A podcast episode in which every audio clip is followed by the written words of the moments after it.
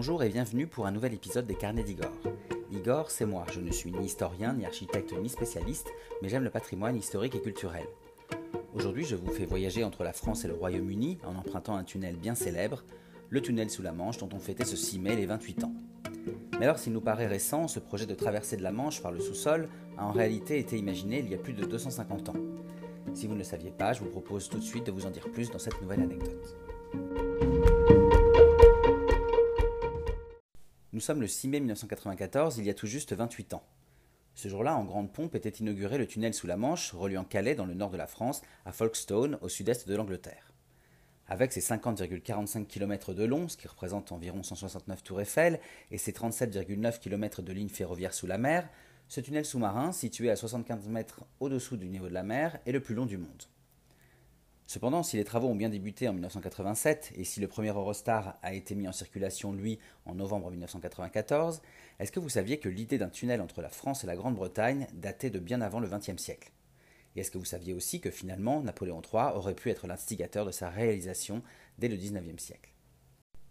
En effet, si la Manche a toujours permis à l'Angleterre d'être isolée et protégée, Malgré les tensions qui ont souvent animé les relations entre la France et le royaume insulaire, elle s'est aussi parfois posée en obstacle aux échanges commerciaux avec le continent.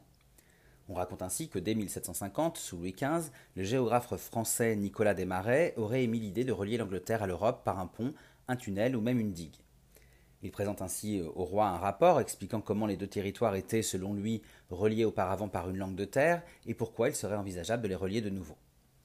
Le projet n'a jamais été développé, comme vous le savez, il ne verra donc pas le jour, mais l'idée était née. Cette idée est reprise en 1801 par l'ingénieur français Albert Mathieu Favier, qui va proposer un projet de tunnel à deux niveaux, un niveau pour le transport et un niveau pour rejeter les, eaux infiltrées. Il va aussi proposer la création d'une île à mi-parcours pour permettre aux voyageurs de faire une halte. Napoléon Ier va penser un temps à réaliser ce, projet, mais son ambition militaire et les conflits avec les puissances européennes, notamment l'Angleterre, mettront fin au projet. Ce n'est ensuite qu'en 1833, sous la monarchie de juillet de Louis-Philippe, que l'ingénieur français Aimé Thomé de Gamon reprend l'idée d'un tunnel, organisant même des plongées sous la Manche pour en étudier les fonds. Pour éviter les contraintes liées à la pression sous-marine, il propose pour la première fois un tunnel foré où passerait une voie ferrée souterraine. En parallèle de ces recherches, le régime politique a changé en France après une révolution en février 1848. Élu président de la Deuxième République, Louis-Napoléon Bonaparte, qui est le neveu de Napoléon Ier, entreprend alors d'accélérer le développement économique de la France. Devenu l'empereur euh, Napoléon III en 1852 et convaincu que la paix en Europe, et notamment avec l'ennemi héréditaire qu'est l'Angleterre, ne peut se faire que grâce à une libéralisation des échanges commerciaux, il œuvre à la signature d'un traité de libre-échange entre la France et le Royaume-Uni, le royaume donc de la reine Victoria. Ce sera chose faite le 23 janvier 1860. Cependant, la Manche reste une voie de circulation imprévisible. Les échanges et le transport de marchandises sont trop dépendants de la météo et des tempêtes maritimes. Napoléon III et la reine Victoria vont alors s'intéresser au projet de Thomé de Gamon. Son concept de tunnel sous la Manche est ainsi présenté lors de l'exposition universelle de 1867 à Paris.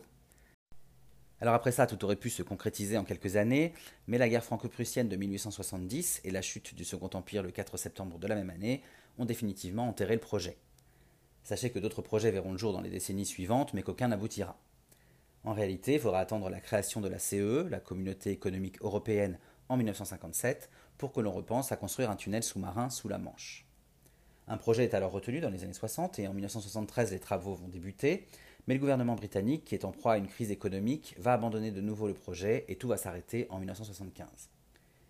Finalement, ce n'est qu'avec l'arrivée de François Mitterrand au pouvoir en 1981 et de ses négociations avec l'Angleterre de Margaret Thatcher que le projet de tunnel ferroviaire est relancé et approuvé en 1983. C'est Eurotunnel qui remporte l'appel d'offres en 1986 et les travaux de construction commencent le 15 décembre 1987. Ils finiront le 10 décembre 1993 et le tunnel sera inauguré le 6 mai 1994.